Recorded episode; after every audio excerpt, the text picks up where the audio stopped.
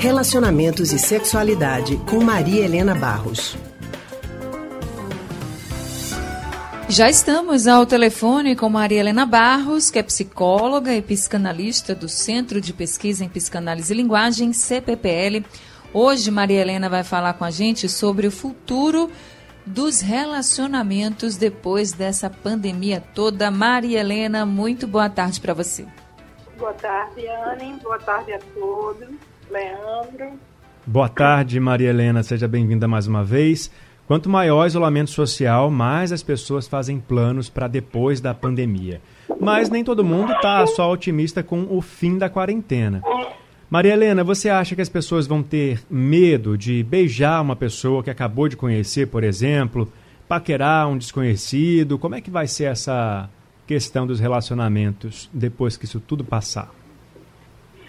Veja, Leandro, a gente vai. É difícil a gente pensar como iremos nos comportar pós-pandemia, é? Eu espero sim que haja mudanças, né? Que haja mudanças no sentido dos governantes é, se voltarem mais para a estrutura de saúde, né? De, de sustentação do SUS, tudo isso vai ser importante ser revisto e mudado, né?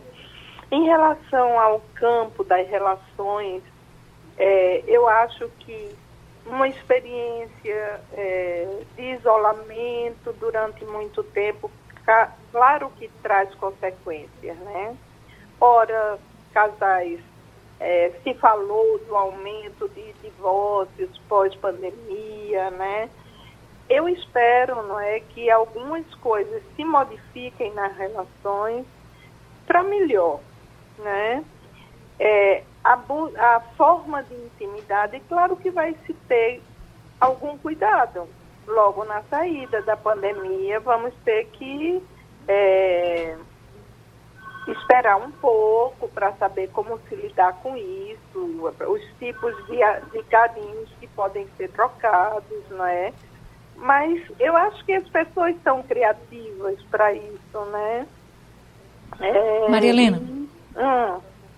Você falou que espera que algumas coisas mudem realmente depois da pandemia também em relacionamentos.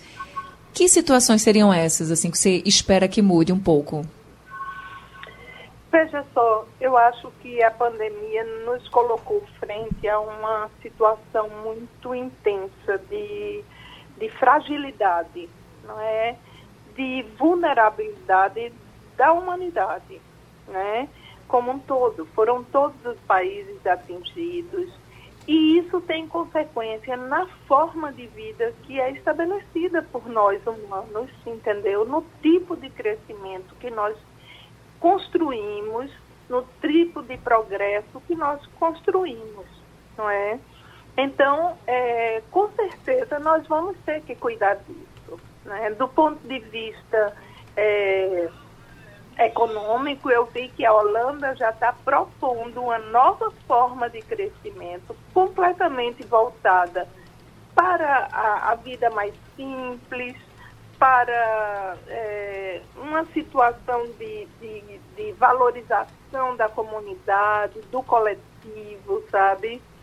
Do ponto de vista das relações humanas, vai depender muito de como viveram isso, né?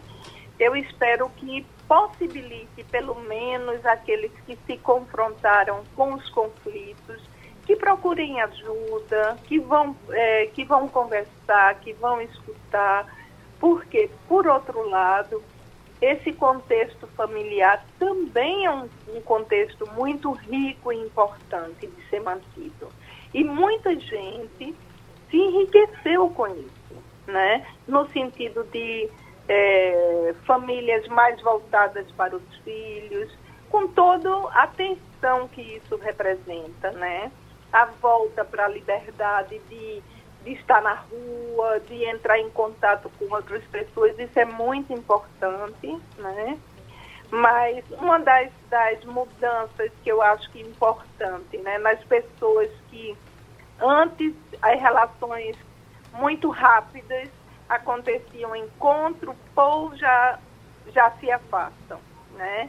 Nessa pandemia, houve essa possibilidade dos encontros durarem, das conversas durarem dois, três meses, já se cria uma intimidade, então já vai entrando num tipo de, de relação de uma forma diferente, de uma forma mais responsável, de uma forma mais respeitosa. Até né? afetivamente responsável, né? Tudo vai Exatamente. se transformar mesmo. É, eu acho que sim. Né? Tá certo, Maria Helena. Obrigado, viu, pelas suas informações, pela participação mais uma vez aqui no Rádio Livre. Tá, Leandro. Um abraço, um abraço, Anne. Abraço, é, Maria Helena. Até a próxima, aos, ouvintes. Semana que vem.